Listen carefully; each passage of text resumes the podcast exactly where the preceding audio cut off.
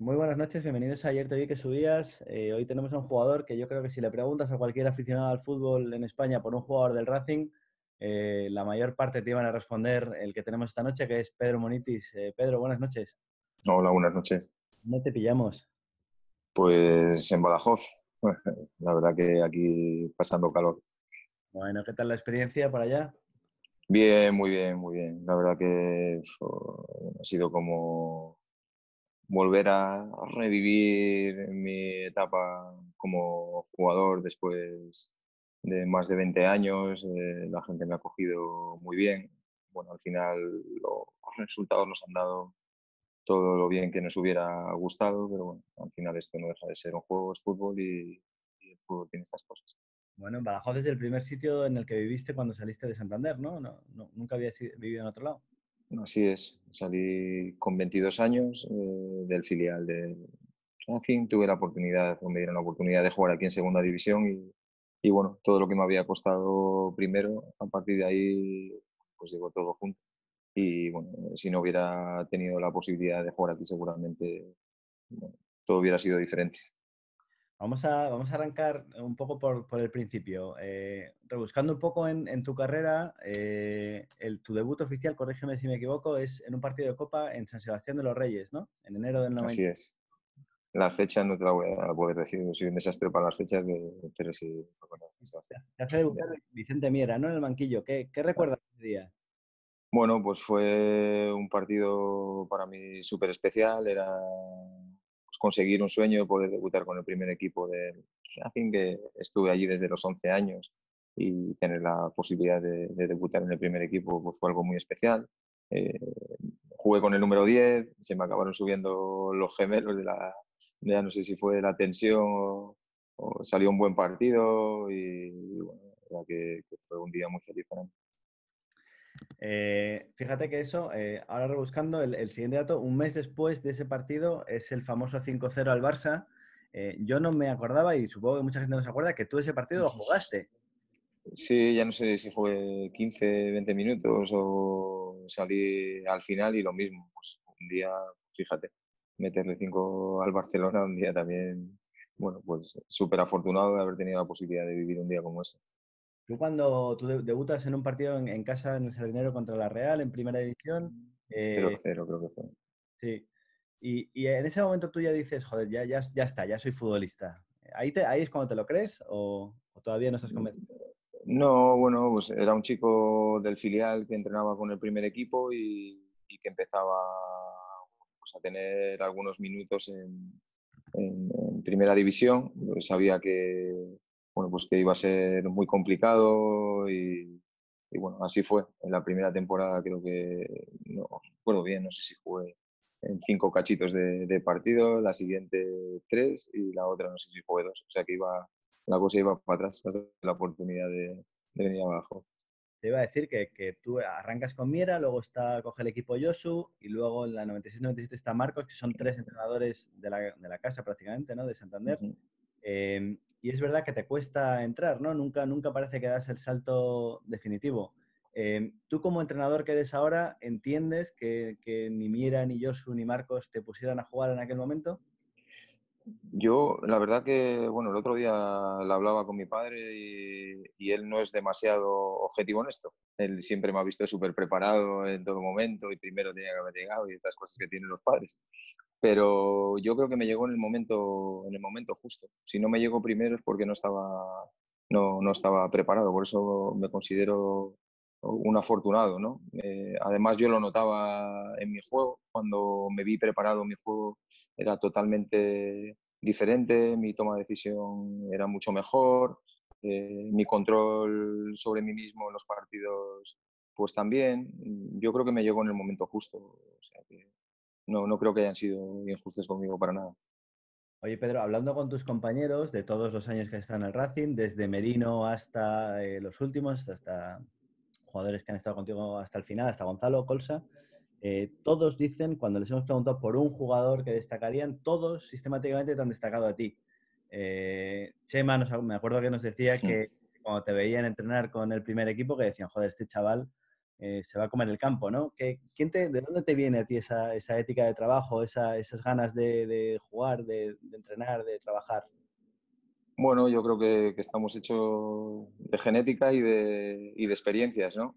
Y, y, bueno, por ahí creo que, que las dificultades eh, o, te destruyen o, te hacen más fuerte y a mí me ha tocado, bueno, pues, bueno supongo que a mí y a, a, mucha más gente, ¿no? El, el superarlas y, y creo que eso me ha, me ha, fortalecido. Creo que bueno, el venir también de, de, una familia humilde y ver lo complicado que es todo en la vida, pues te va forjando también ese carácter y luego creo que también es, es genética. Eh, soy así desde, desde pequeñito, un pesado, de mi forma de jugar siempre ha sido así y, y bueno, de ahí yo creo que bien. Dicen tus compañeros de ti que, que tú vives 24/7 para el fútbol, que eres un auténtico loco de esto, ¿no? Que es verdad que desde fuera es difícil de ver, porque al final los vemos jugando o entrenando, pero no sabemos a lo que os dedicáis en el tiempo libre, ¿no? Sí, bueno, eh, cuando decían que, que, tenía muchísimo mérito por lo que hacía, por, por, la dedicación, yo no me costaba ningún esfuerzo, ¿no? Al final estaba haciendo algo que, que, que me apasionaba, que el fútbol para mí es, es mi vida. Eh, desde un entrenamiento lo disfrutaba igual que y lo hacía igual que, que un partido. no soportaba estar fuera de forma y por eso trataba de, cuidarme con el tema de, de, alimentación, o sea que me compensaba luego cómo me sentía en el campo si tenía que hacer algún sacrificio fuera y, y bueno, eh, sí es cierto que ahora con el paso del tiempo te das cuenta que te has perdido quizá eh, muchas cosas, pero en el momento, bueno, pues es que me completaba tanto que, que no echaba de menos nada. Eh, Pedro, tú en, en, tu estado de WhatsApp eh, tienes una cita de Greg Popovich, que es el entrenador legendario de los San Antonio Spurs de la, de la NBA, que dice, la gente quiere victorias rápidas, no saben lo que cuesta crear y construir. Eh, fíjate el, el, el, dato, ¿no? Popovich ha estado 22 temporadas de, de entrenador en los Spurs eh, y el otro día mirábamos y en el Racing desde hace 30 años no ha habido un entrenador que haya estado dos años enteros consecutivos, ¿no? Eh, ¿Es un poco tu visión de, lo que es un entrenador? ¿A ti te gustaría estar 22 temporadas en, un equipo? Bueno, sería imposible. Soy una persona demasiado inquieta y, ya lo era como jugador. Cuando estaba dos años o tres años ya estaba inquieto por tener nuevas experiencias pero, pero bueno, ahora mismo en el deporte eso me parece, y en el fútbol, me parece ciencia ficción, vamos, el encontrar un club que quiera hacer un proyecto con un entrenador, vamos, por ejemplo, lo del Cholo en el Atlético de Madrid, me parece que tiene un mérito tremendo porque, porque todo está basado en el ayer, no, no en, en, en, ni en el ahora, ¿no? Eh, si has ganado, fenomenal, si mañana dejas de ganar, estás fuera, ¿no? Y esto hay que entenderlo así. Eh, hablábamos antes de, tu año en, Badajoz, es verdad que tú sabes, te has ido a, Badajoz, eh, la verdad es que haces una temporada fantástica en, segunda división con creo que metes 10 goles, y cuando vuelves eh, te encuentras que Nando Yosu es el entrenador de, del primer equipo, ¿no? Y es más, el primer partido de, esa temporada es un Racing Barça 0-0 en el Sardinero, sales tú con Neru de titular, que yo creo que incluso los, los aficionados que estábamos en el estadio ese día, eh, no, no, estábamos asombrados, ¿no? ¿Qué, qué, cuál era tu relación con Nando? ¿Por qué te pone titular Nando ese día? Bueno, eh, yo tengo un recuerdo muy bueno porque yo cuando me vine cedido a Badajoz, pues la gente igual ya no, no se acuerda, hubo un problema con el tema de, de quién había pagado la ficha profesional, me tuve que venir a Badajoz cuando pertenecía, o en principio pertenecía a Santander, hubo un lío ahí de la leche. Y, y tuve que venir a Badajoz y el equipo ya estaba haciendo la pretemporada, creo que fue en Holanda.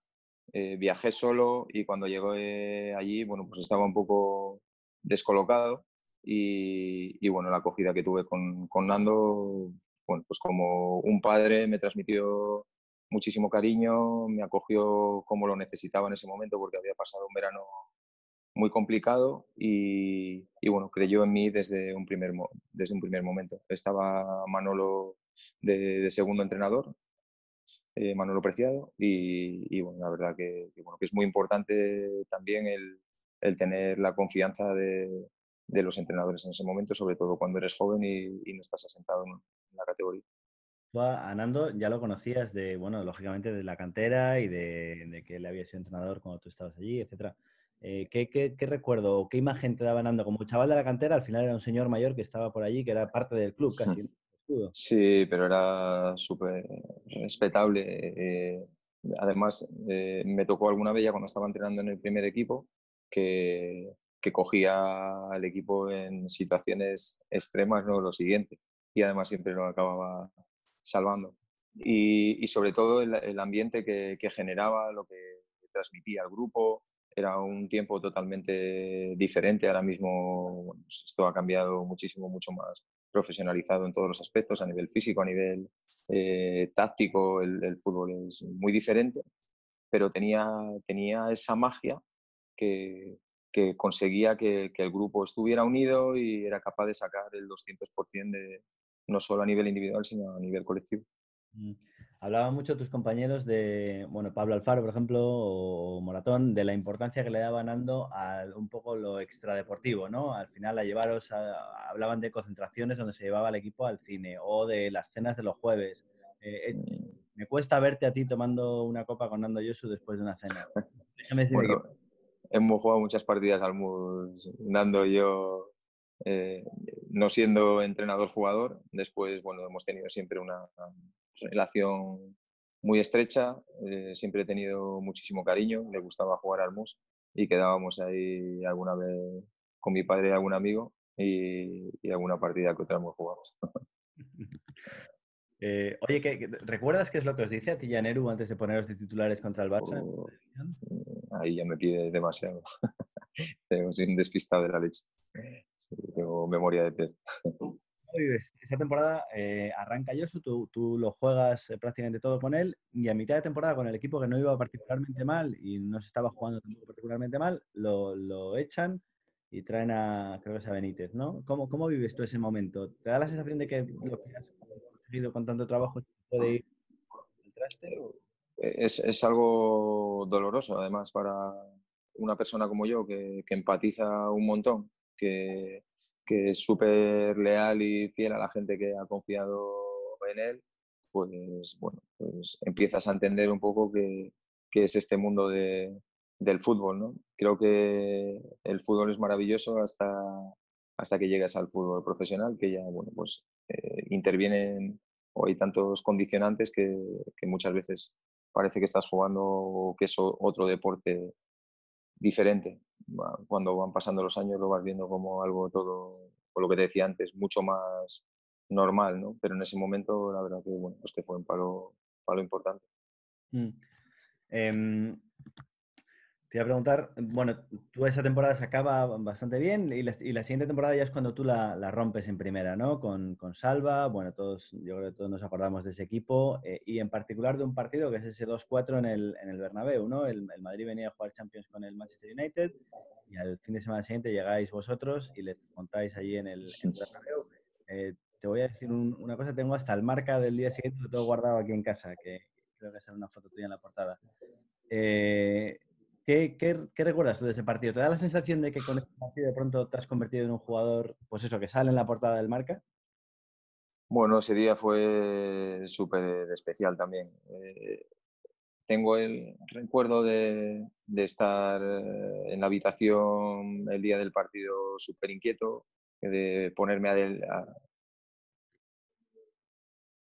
Ahí está. Perdón, que tengo poca batería, de, ponerme a leer para intentar abstraerme un poquito de lo que va a ser luego, de encontrar un punto de activación eh, bueno y de luego, bueno, pues había estado viendo no hace mucho al, Madrid eh, en el Bernabéu con, mi cuñado y, fantaseaba diciendo, tiene que ser la leche emudecer el Bernabéu y, venir de visitante y, y, ganarles. Y no solo eso, sino que encima coincidió que no sé si os acordáis en aquella época que hacían la fiesta del cocido, eh, que se hacía un cocido así enorme, que iban un montón de aficionados y coincidió, me parece que era Semana Santa, y había muy poca gente de, Madrid porque se habían marchado de vacaciones y, un montón de gente de, Santander. Y luego encima salió como salió, prácticamente ese día eh, habíamos conseguido la, la permanencia y un día perfecto. Bueno, el equipo eh, consigue la permanencia y tú prácticamente ese día firmas tu traspaso al Madrid, yo creo. Eh, o por lo menos te, colocas en la, agenda de, creo que era Lorenzo, Lorenzo Sanz en aquel momento el presidente, ¿no? ¿Cómo, ¿Cómo, lo vives tú aquello? ¿Cómo surge la oportunidad? ¿Simpatizabas con el Madrid de pequeñito? Sí, para mí, bueno, pues el Madrid, bueno, a través de, la quinta del buitre, sobre todo de, Emilio Butragueño, que me, encantaba verlo jugar, eh, siempre, siempre me ha tirado el, el Madrid. Y, pero no fue a. Bueno, seguro que ese partido me posicionó eh, o, hizo que, se fijaran en mí, pero no hay un contacto hasta que no, hasta que no juego la, Eurocopa. Y, a partir de ahí sí que la cosa se puso en marcha. Eh, yo, yo, te iba a preguntar, Tú tenías eh, simpatías por el Madrid, pero siendo padre como eres ahora y estando fuera de Santander, ¿cómo haces que tus hijos sean del Racing? Eh, lo son. Bueno, al mayor no le gusta mucho el fútbol. Yo creo que, por llevarme la contraria es capaz de cualquier cosa, porque eh, él quería ser del Barcelona, yo creo que era solamente para, para tocarme las narices a mí. Pero que bueno, que en mi casa hay libre elección. Cada uno puede ser de lo que, de lo que quiera. Y, el pequeño es más futbolero, le encanta eh, Racing. Eh, bueno, yo creo que también lo, ven ellos en el ambiente en Santander, en el cole. o sea que yo tampoco trato de, imponerles, imponerles nada. Pero bueno, también llevándole al campo, eh, en el campus, cuando le está llevando, en la academia. Y bueno, al final yo creo que, que lo van mamando desde pequeños. Moratón estaba muy preocupado porque le ha salido un, merengón, por lo visto. Intentando hacer campaña. Eh, sí. Esa, temporada que te vas al, Madrid, em, el Racing acaba descendiendo ese, año. Eh, ¿cómo, ¿Tú cómo lo vives? ¿Te da la sensación de que si no te hubiera sido podía haberse salvado eso? ¿O lo vives como aficionado? ¿O ¿Cómo lo vives? ¿Cómo lo recuerdas? No, he tenido una cosa siempre que cada vez que me he ido de Santander, eh, me iba pensando cuándo iba a volver. O sea, es una cosa de locos. Nadie, bueno, cuando lo comentaba con otra gente no acababan de, entenderme, a veces ni, ni, mi entorno. Pero lo mío con, con Santander y con él, cosa, bueno, pues, pues ya te digo, de, locura. Y, pero nunca he tenido el sentimiento de si yo hubiera estado ahí, hubiera sido diferente, ni, ni mucho menos. Es lo mismo. Pues pues tristeza porque tu equipo ha perdido la, la, categoría, pero en ningún momento pensando que si yo hubiera estado allí hubiera sido diferente. Mm. Tú te, vas al Madrid con, con, te ficha Lorenzo Sanz y de pronto no gana las elecciones, las gana Florentino y se monta un proyecto que es el de los Galácticos y te encuentras un chaval del barrio pesquero eh, viviendo en la capital de España compartiendo vestuario con Ronaldo, Zidane y compañía. ¿Cómo, ¿Cómo de surrealista es eso para los que somos de aquí? Bueno, eh, se ve eh, desde fuera demasiado magnificado porque al final no deja de ser un equipo de, fútbol que se comporta igual que cualquier equipo de, fútbol. La gente es súper normal, vas a entrenar, es que haces prácticamente lo mismo. Sí que es cierto que, todo lo que pasa tiene muchísima repercusión. Eh, estaban grabados o transmitían hasta los entrenamientos y, y los periodistas apuntaban hasta eh, de no sé cuántos tiros ha metido tantos goles, a fulanito se desató una bota, al otro no sé qué. sí que estabas mucho más observado y tenías la, la, obligación de, pues de ganar hasta, yo qué sé, hasta en los entrenamientos. Pero eso es la mayor diferencia. Pero luego a nivel de, de grupo, de vestuario, la verdad que, que, era todo mucho más normal de lo que se, se puede ver desde fuera. Tú en el Madrid estás, bueno, dos años, ganas, creo que te da tiempo a ganar una liga y una Champions incluso. Eh, y al tercer año te ceden de vuelta a Santander, donde haces un partido contra ellos, que de hecho eres el origen de las cláusulas del miedo, ¿no? Eh, ¿Ese partido tú lo vives con un poquito de sentimiento de revancha o cómo, cómo pues, celebras como con rabia el, gol, ¿no? Sí, sí, bueno, ya te digo, eh, vas teniendo experiencias y vas aprendiendo y, seguramente ahora lo, lo viviría de, otra manera y lo entendería de, otra manera, pero en ese, en ese momento si es como tienes el ego ahí, este ego malo que a veces te, te sale tocadete y, bueno, quería jugar, quería demostrar que, que podía estar ahí y, bueno, pues hizo un gol y, y como siempre hago, eh, hago las cosas con, con el corazón. Eh, ojalá en algún momento eh, las hubiera hecho con, con, la cabeza seguramente, pero hice lo que sentía, exploté y, y bueno, la celebración ya, ya sabemos lo que ¿Te arrepientes de, por esto que estás diciendo ahora, ¿te arrepientes de alguna de tus decisiones en tu carrera? Bueno, eh, posiblemente el, tener más paciencia en, en, algunos momentos, ¿no? He sido una persona súper competitiva, que, pues bueno, pues que a lo mejor he querido las cosas eh, o he luchado contra cosas que, que contra molinos de viento en, en algunos momentos y ahora mismo creo que con la experiencia de los años lo, lo, haría de otra manera, tendría mucha más tranquilidad, eh, no querría todo tan inmediato. Eh, entiendo que, que, en la vida hay un proceso de adaptación y de aprendizaje y, y bueno, ahora de esta manera eh, estoy más tranquilo, más feliz y, y aunque bueno, parezca que tardas más en llegar a los sitios, eh, cuando llegas seguramente estás más preparado. Eh, Pedro, al, acabar ese año de cesión en el Racing, tú ya no vuelves al Madrid y, te acabas en el Deport. Eh, ¿Cómo es? ¿No surge la posibilidad de quedarte en Santander o, te llama alguien de Coruña y te dice, Pedro, vente para acá? El Deport estuvo detrás mío durante muchísimo tiempo, Lendoiro. Bueno, desde aquí le mando un abrazo muy fuerte porque hoy es el día todavía que, que me manda algún mensaje dándonos ánimos antes del partido y, la verdad que conmigo se, portó siempre muy bien. Pero yo cuando salgo de, del Madrid, mi, primera intención es, quedarme en Santander. En aquel momento el presidente era Santiago Díaz.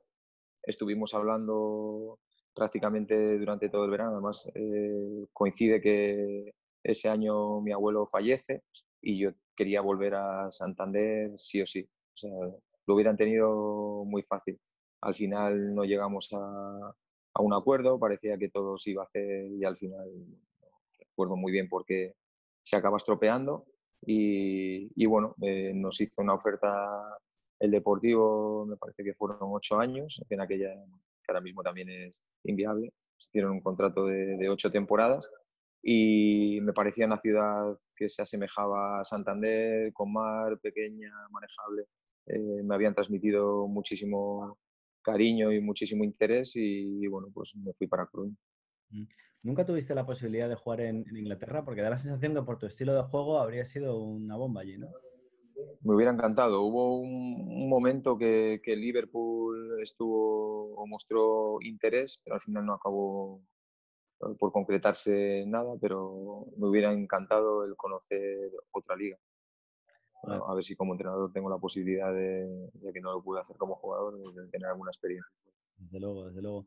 Eh, ¿Qué te iba a decir? Al final en Coruña firmas ocho años, pero te quedas tres y con 30 años más o menos, 31 a Santander, que es el año de Portugal, yo creo, ¿no? Eh, Miguel Ángel Portugal de entrenador y eh, Nicola Ceric de delantero, el famoso dúo sacapuntos, sí. él y tú. ¿Cómo, ¿Cómo, lo recuerdas a Nicola? Porque no tenía un cuerpo de futbolista, ¿no? Así cuando lo ves de primeras. No, tú cuando ves a Nico, bueno, pues lo que, lo que estás diciendo, te puedes imaginar que es cualquier cosa menos un, un jugador de fútbol. Y luego cuando le ves y sabes que es un jugador de fútbol, si te pones a tratar de identificar su posición o su forma de jugar, eh, jamás lo, lo acertarías, porque era un jugador súper inteligente, con un pie increíble, eh, capaz de, de asistir y de, y de, hacer goles y de un entendimiento del juego brutal. O sea que era muy fácil de jugar con, con Nico. Era, bueno, nos entendíamos eh, solamente con, con, con, mirarnos y fue una conexión desde, desde muy temprano. fue llegar y, y, conectar. No solo a nivel deportivo, sino a nivel personal, que luego como persona era más grande que, que, que, que, vamos, lo que fue como jugador y, y, que lo grande que era de tamaño, era un espectáculo. Oye, Pedro, tú, ahí tu, tu, vuelta a Santander ya por, por, última vez coincide con el arranque de la época, yo creo, más gloriosa en la historia del Racing, desde luego en cuanto a resultados, la UEFA, etcétera. Eh, ahora con la perspectiva que nos dan los años y estando el club donde está, ¿qué crees que no se hizo bien en aquel momento de cara a plantar semillas para el futuro? ¿O qué se podía haber hecho de otra manera? Bueno, lo que pasa muy frecuentemente en el, en el fútbol, que solamente se vive el presente y, nos olvidamos de, como bien dices, de, ir poniendo semillas o cimientos para tener un club lo más estable, no solo a nivel económico, sino a nivel de infraestructuras y, y bueno, eh, la gente solo ve que están ahí en ese momento y que en algún momento van a dejar de estar y que luego eso ya les deja de, preocupar, ¿no? Y, bueno, pues es, una pena porque han sido años en los cuales pues hubo un montón de, traspasos, de, jugadores importantes, eh, seguramente se podían haber hecho las cosas de otra manera. Y luego, bueno, pues gente que, que entró después que, pues que hizo las cosas muy mal y muy feas y, y acabó dejando el club como lo dejó. Mm. ¿Cómo, ¿Cómo, recuerdas el, el año de, de, Marcelino? Fue un, un, año como especial, ¿no? Eh, como que todo salía bien, así como otros años todo ha salido mal, como por ejemplo pues este último quizás. Ese año todo era eh, perfecto, ¿no? ¿Cómo, lo recuerdas? Como la llegada de Marcelino, me acuerdo que algunos de tus compañeros nos hablaba de la pretemporada en la que no os dejaba comer, ¿no? Bueno, lo que era saborear, no sé, una, una nuez o era meter el alimento en la boca y empezar a masticarlo durante media hora, no querías tragarlo porque se acababa, porque no había más. Era un cambio de, mentalidad, bueno, para mí, ya lo he dicho más veces, Marce ha sido un antes y, un después en todos los aspectos. Eh, a nivel físico, cómo trabajamos, eh, el tema de la fuerza, eh, con el trabajo excéntrico que hicimos, que para mí fue un descubrimiento. A nivel táctico, pues lo mismo, aprendí un montón. Luego cuidaba, ya te digo, todos los aspectos del tema peso, o sea, todo lo extradeportivo, que bueno, para mí no, eso no, no, era nuevo porque lo he venido haciendo desde los 22 años, pero la verdad que fue un año, un año bonito de verdad. Pero esa pretemporada es de la de, la de comer muy poco y ganar muy pocos partidos, pues yo creo que no ganamos ni un solo partido en, en esa pretemporada. y, nada, y él comentaba tranquilos que esto va a llegar, que no sé qué, y fuimos trabajando poquito a poquito y, y fuimos poniendo ahí los cimientos para luego hacer una, una gran temporada. Y Pedro, tú has tenido entrenadores, la mayoría españoles, yo creo, ¿no? Y muchos de los, de los mejores, ¿no? Has tenido a Marcelino, has tenido a Nando, has tenido a Vicente del Bosque en el Madrid, has tenido a Caparrós en el Deport. Eh, ¿De quién has aprendido más y, qué es lo que has aprendido de cada uno? ¿Con cuál te identificas más como entrenador? Bueno, yo creo que al final acabas cogiendo de, todos, porque lo ideal sería meterles en una costelera, moverles y de ahí sacar uno, ¿no? Porque, bueno, creo que no hay, que todos estamos hechos de, defectos y, virtudes y, bueno, he intentado coger eh, lo que creía que era bueno de, de, cada uno, ¿no? Bueno, ya te digo que Marce quizá ha sido el, el más completo, ¿no? Pero Nando y, Manolo, pues la cercanía que, que tenían con, con, el jugador, como, como le llegaban, acababan sacando, te he dicho antes, del jugador el, 200%. Eh, de Vicente del Bosque, por ejemplo, eh, la gestión de, de grupo que, que tenía y no es fácil en un equipo como, como el Madrid y bueno, pues de ahí que ganara lo que, lo que ganó, que, son clubes que a lo mejor eh, no es tan importante lo táctico como el manejo de, grupo, porque eh, hacer un trabajo ya hemos visto muy exigente, muy rígido eh, en equipos como el Madrid, bueno, pues a lo mejor no es lo más adecuado teniendo jugadores de tanta categoría. Y Vicente ya te digo era un gestor de grupo fenomenal de Joaquín Caparro, su competitividad y el carácter que, imprimía al equipo. Eh, Camacho lo mismo, era capaz de ponerte los pelos de punta y de motivarte para salir a un partido de una forma muy especial. que al final vas, y seguro que se me olvida ahora mismo por ahí más, ¿no? Pero, pero vas picoteando de, uno de otro, vas, lo, lo, que te decía, experiencias que has tenido positivas y negativas, cosas que, que no te gustó que te hicieran como jugador tratar ahora de entrenador de, no hacerlas porque sabes eh, que has vivido el, el daño que, que, puede hacer. Y para mí creo que esto, aunque no deja de ser un deporte, un juego en el que prima el ganar, eh, está practicado por, por personas, ¿no? Y, y, creo que eso es un aspecto muy importante y que hay que tener muy en cuenta y que no puedes basar todo en, conseguir un objetivo deportivo en que te merezca la pena o no una temporada. Pero te digo que, vas cogiendo cosas de todo lo que puedes. Oye, Pedro, ya, ahora que hablas de Vicente del Bosque, que luego él acabó siendo el entrenador, el seleccionador que hizo campeón del mundo de España, ¿en algún momento tú has dicho, coño, si en lugar de nacer en el año 75, nazco en el año 80, en lugar de Pedro el del Barça, podía haber sido Pedro Monitis el campeón del mundo, ¿no? ¿Has pensado Bueno, eh, nunca. Eh, soy una persona que, que, no suele mirar a lo que tiene al lado, ni para bien ni, ni para mal. No, me enfoco en lo mío, en el, en el presente. Eh, trato de no fantasear ni de marcarme objetivos o, o pensar cosas que, que, son imposibles y, y la verdad que nunca, nunca me ha dado por pensar por ahí. Eh, Pedro, pasamos de la, de la, época más, más bonita o de más éxito de, del Racing. Te, te, voy a, te, voy a, tener que preguntar por París porque le preguntamos a Gonzalo por motivos obvios. Eh, ¿Cómo recuerdas tú eso de jugar con el, con el equipo de tu pueblo en París?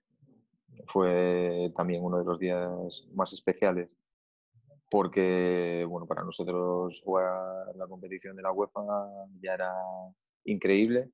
Jugar contra el Paris Saint-Germain, Manchester City, Schalke, eh, pues ya ni te cuento. Y lo de París fue pues otra de estas del Bernabéu, ¿no? Que, pues que estábamos allí los cántabros, tomamos eh, París y, encima ha salido un partido también buenísimo, creo que, que, incluso merecimos algo más, le jugamos de tú a tú, acabando el partido tuvimos la posibilidad de, incluso de habernos llevado eh, el encuentro y, y, después del partido ir a la grada y celebrar allí con la gente que estaba desatada, pues fue muy especial. Es, muy del Racing eso, ¿no? De ir a jugar a París por primera vez en la historia y, una paparda la primera parte tremenda. ¿Eh? La paparda de la primera parte que se pone el partido súper cuesta arriba, ¿no? ¿Qué, sí. ¿Qué pasa ahí? Bueno, pues, pues, es que es una competición muy complicada. Nosotros encima eh, de nuevos en ella y momentos que, pues, pues que no, que nuestro equipo no está acostumbrado a verse en una situación como esta y, por momentos te, eh, te supera, ¿no? Como el primer partido, ¿contra quién fue? ¿El partido? Que, que perdimos 1-0 contra el 20. Pues lo mismo, la primera parte fue lo que nos condenó. En la segunda hicimos una segunda parte buenísima con posibilidades de, de, de haber dado la vuelta al marcador, pero, eh, esa primera parte creo que, que nos condenó ya en la, en la, competición porque luego el equipo estuvo a un nivel muy alto. Mm. Y, y, pasamos de, de, la época más eh, brillante de, de, la historia reciente del, del, Racing a una de las épocas eh, más, más chungas, ¿no? Que es, bueno, todo empieza con, con yo creo, con la llegada del indio. Eh, ¿Y tú cómo, tú cómo, lo vives ahí? Tú que eres de aquí y que conoces un poco, eh, ¿tú en algún momento, en algún, la pregunta es, ¿en algún momento te crees que eso puede ser verdad? Bueno, eh, la verdad que estás ahí eh, metido en la dinámica del día a día y sinceramente es que no te paras a pensar si es verdad o es mentira, estás como eh, intentando competir para sacar eso para adelante como sea. O sea, y encima me tocó como capitán en medio de, de bueno, unas cosas realistas, vamos, de, de mediar, de acabar un partido. ¿Está? Sí, sí, está. Estamos ahí, vale de, que te pongan con un traductor hablando en inglés que, que, debía un montón de dinero, que cuando nos iba a pagar, que si ganábamos el siguiente partido que nos, nos pagaba, que si no esto, que una, una, cosa fue una época pues muy difícil, hasta el punto de, bueno, pues de presentarse Francisco Pernilla un día, en, o sea, que nos tomaron el pelo por todos los lados, eh, con, con unos pagarés, él sentado ahí en la puerta de, de de obra que había cuando se estaban haciendo las obras de, la, de, las instalaciones y moviendo los pagarés de uno a otro, vacilando delante de los periodistas con un descaro de cuando nos fue a dar los pagarés que ya no los daría, que fue una época, ya te digo, que difícil de, de digerir. pero sobre todo los que éramos de casa intentábamos pues que la gente no, no bajara los brazos, que, que siguiéramos peleando, porque sabíamos que mantener la categoría era imprescindible para que el club pudiera subsistir, pero eh, también es cierto que la gente que llevábamos más tiempo veíamos que cada año era a ver si nos salvamos. Y el siguiente es que cada año nos lo pone más difícil, el equipo más debilitado, a ver si salvamos, a ver si salvamos, a ver si salvamos. Y vamos sacando ahí año a año hasta que llega un momento que, pues, que es algo que se veía venir ya de tiempo atrás. Colson nos decía que, el último año, eh, al ver la plantilla, él dijo esto es imposible. Sí, por eso te digo que, que, además era eso, ya te digo, año a año íbamos diciendo, sobre todo la gente que, más tiempo llevábamos, Otoño, o Gonzalo, o Oscar Serrano, o Pinillos, o que, bueno, pues que tratábamos de, unirnos y de la gente que iba viniendo y la metiendo en el grupo y, y, y, íbamos hablando, es que, es que este año, a ver, a ver qué pasa, a ver si somos capaces de, de mantenerlo, de sacarlo para adelante y ya el último año, pues que yo creo que no habíamos llegado a mitad de temporada y estábamos descendidos. nos pasaron también, no sé si se gestionó demasiado bien mm, ese último año. Fue un baile de, todo que, bueno, yo creo que no tuvimos, no nos dejaron ni pelear. Mm. Tu, último partido en el Sardinero es un 0-1 contra el Athletic. Em, y te cambian al final, un poco buscando la, ovación de la gente, pero claro, era una situación, como tú dices, ya con el equipo prácticamente descendido, ¿no? ¿Qué recuerdo tienes de ese día? ¿Un poco agridulce quizás? No tengo un recuerdo muy claro de, fíjate que no sabía ni cuál había sido el, último partido que había jugado en el Sardinero. Eh, para mí fue una temporada muy dura, eh, siempre he sido una persona que, bueno, pues, pues muy referencial eh, para lo bueno y, y para lo malo y, muchas veces me, pues, eh, me hacía cargo de cosas que a lo mejor no me tocaban tanto y, me sentí muy, muy culpable o me afectó muchísimo el, el que bajáramos a, a, segunda división. Para mí fue posiblemente el momento más, más duro con el que tuve de entrenador en Albacete cuando me di la vuelta y pensé que hemos conseguido mantener la categoría y, me dijeron que, que, al final había marcado Sasuna. Pues ese, esa temporada fue para mí durísima y viendo que al final no éramos capaces de conseguirlo y bueno, fue, fue, la verdad que me llevó mucho tiempo el, ser capaz de, de digerirlo y de verlo en perspectiva. Mm, cuando, el equipo baja a segunda, ¿tú en algún momento te planteas quedarte en segunda para volver a luchar por subir a primera? O... Bueno, había, había tanta división, yo me hubiera quedado encantado.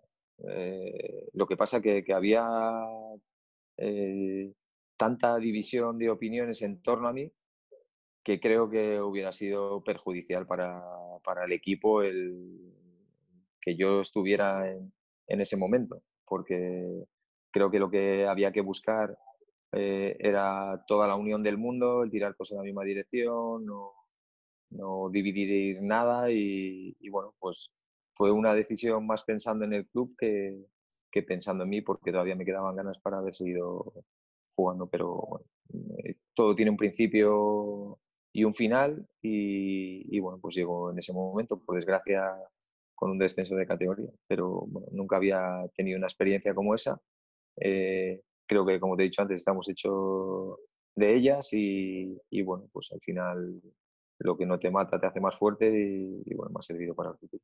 Iba a decir que, ¿qué tema tomas? ¿El descenso en el campo o el descenso en el banquillo?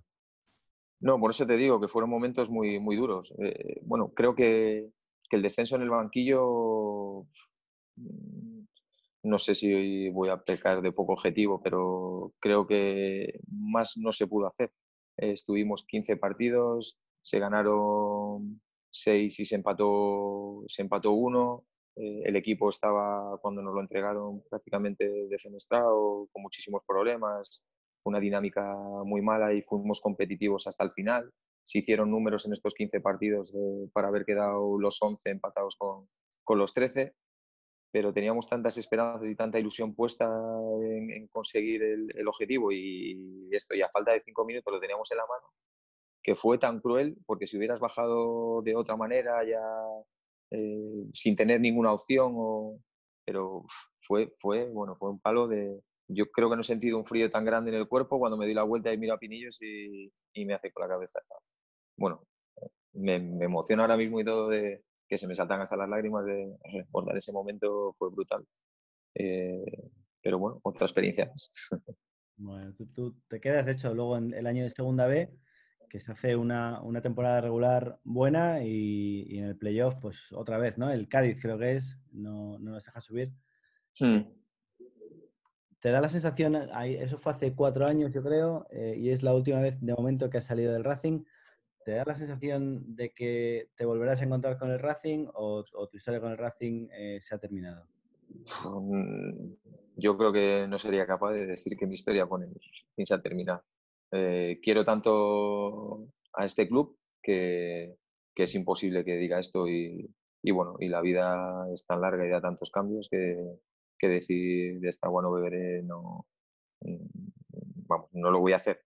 Eh, lo que sí es cierto que, bueno, pues que todo está muy reciente, que, que si algún día vuelvo a Santander quiero que sea de, de otra manera. Eh, eh, me gustaría que fuera de siendo un entrenador contrastado, que no, no volver a sufrir tanto en ese sentido de, bueno, pues de todo lo que se generó, de lo que te decía, de tanto a favor y tanto en contra, de, bueno, me gustaría que fuera de, de otra manera, pero vamos, no, puedo descartar nunca no volver a, a Santander, sería imposible. Pues Pedro Monitis, ha sido un placer tenerte con, con, nosotros. Yo soy Adrián Mediavilla, en la dirección creativa tenemos a Fernando Riancho. Estos ayer te vi que subías. Eh, muchísimas gracias. Mm, yo creo que todos esperamos verte en Santander eh, en algún papel en el banquillo o en otra cosa. Eh, mira, aquí nos llegan mensajes por el chat. Gracias, Pedro. Te dice Borja. ha sido un placer, la verdad que he estado súper a gusto. Bueno, me he olvidado que estábamos hablando para gente. ha sido como una charla entre los dos. Me, he sentido genial y, me ha encantado la entrevista. Pues muchísimas gracias por todos los años que has estado en el, en el club. Nada, a vosotros. Y gracias por seguir ahí, que al final eres, eres uno más de nosotros. Muchas gracias, un abrazo muy fuerte. Un abrazo, hasta luego, Pedro. Hasta luego.